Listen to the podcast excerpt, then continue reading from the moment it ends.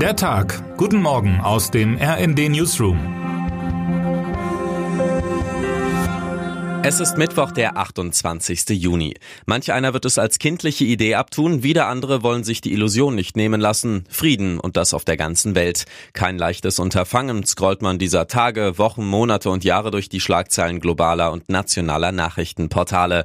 Selbst der lang zelebrierte anhaltende Frieden auf dem europäischen Kontinent erst seit Putins Angriff auf die Ukraine im Februar 2022 vorerst Geschichte. Es ist also kein Wunder, dass das Institute for Economics and Peace heute in seinem Ranking Ranking zum Weltfrieden erneut zu einem Schluss kommt wie zuletzt 2022. Es steht schlecht um den Frieden in dieser Welt.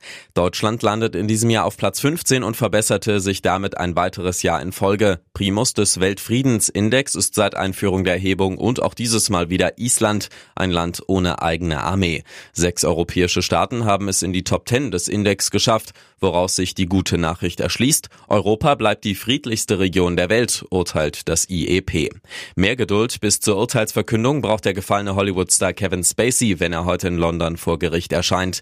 Bis zu vier Wochen kann es dauern, bis das britische Gericht über die zwölf Anklagepunkte gegen Spacey entscheidet. Vier Männer werfen dem ehemaligen Starschauspieler sexuelle Nötigung vor. Zwei von ihnen sprechen von nicht einvernehmlichem Sex mit Spacey. Die Vorwürfe sollen zwischen 2001 und 2013 stattgefunden haben. Bereits hinter sich hat Spacey Anklagen in den USA wegen sexueller Übergriffe. Gleich mehrere Männer hatten ihn auch dort solcher Übergriffe beschuldigt. Ein Verfahren wurde eingestellt, in einem anderen sprach das Gericht Spacey frei. Folgt auch nun in London der Freispruch, hat der ehemalige House of Cards Star sein Comeback bereits im Zeitmagazin angekündigt. Sobald ich in London freigesprochen werde, werden mir bestimmte Leute wieder Rollen anbieten, noch in derselben Minute. Spätestens in vier Wochen wissen wir mehr. Vier Wochen, in denen es in Deutschland laut dem Großteil der aktuellen Vorhersagen im Mittel wieder zu heiß sein wird. Gefühlte Temperaturen über 30 Grad, stechende Sonne, was für manche in den vergangenen Jahren schon zum neuen deutschen Sommer geworden ist, hat für andere tödliche Konsequenzen. Allein 2022 starben in Deutschland rund 4500 Menschen an Hitze. Auch deswegen will Bundesgesundheitsminister Karl Lauterbach noch für diesen Sommer seinen Hitzeschutzplan für Deutschland durchboxen. Andere Länder besitzen schon seit Jahrzehnten Strategien gegen gesundheitsgefährdende Hitze. Wie sich die immer stärker werdende Hitze seit 2001 auf Sterbefälle in Deutschland ausgewirkt hat, sollen heute Zahlen des Statistischen Bundesamts zeigen. Schon jetzt ist klar, die Sterbefälle durch Hitze haben in Deutschland in den vergangenen Jahren zugenommen. In welchem Ausmaß wird die Statistik zeigen? Vielleicht wird dann auch klarer, wie sehr es Deutschland in den vergangenen Jahren verpasst hat, gefährdete Bevölkerungsgruppen vor den Folgen hoher Temperaturen zu schützen. Termine des Tages.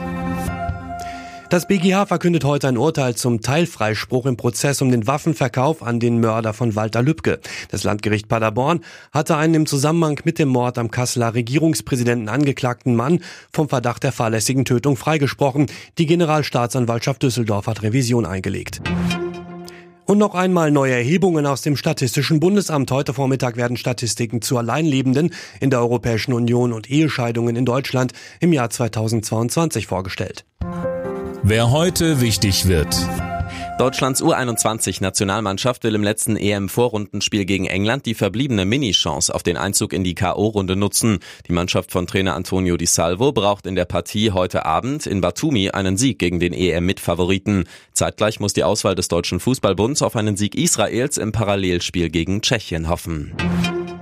Und damit wünschen wir Ihnen einen guten Start in diesen Tag. Autor ist Fabian Wenk, am Mikrofon Dirk Justes und Fabian Hoffmann. Mit rnd.de, der Webseite des Redaktionsnetzwerks Deutschland, halten wir Sie durchgehend auf dem neuesten Stand. Alle Artikel aus diesem Newsletter finden Sie immer auf rnd.de slash der Tag.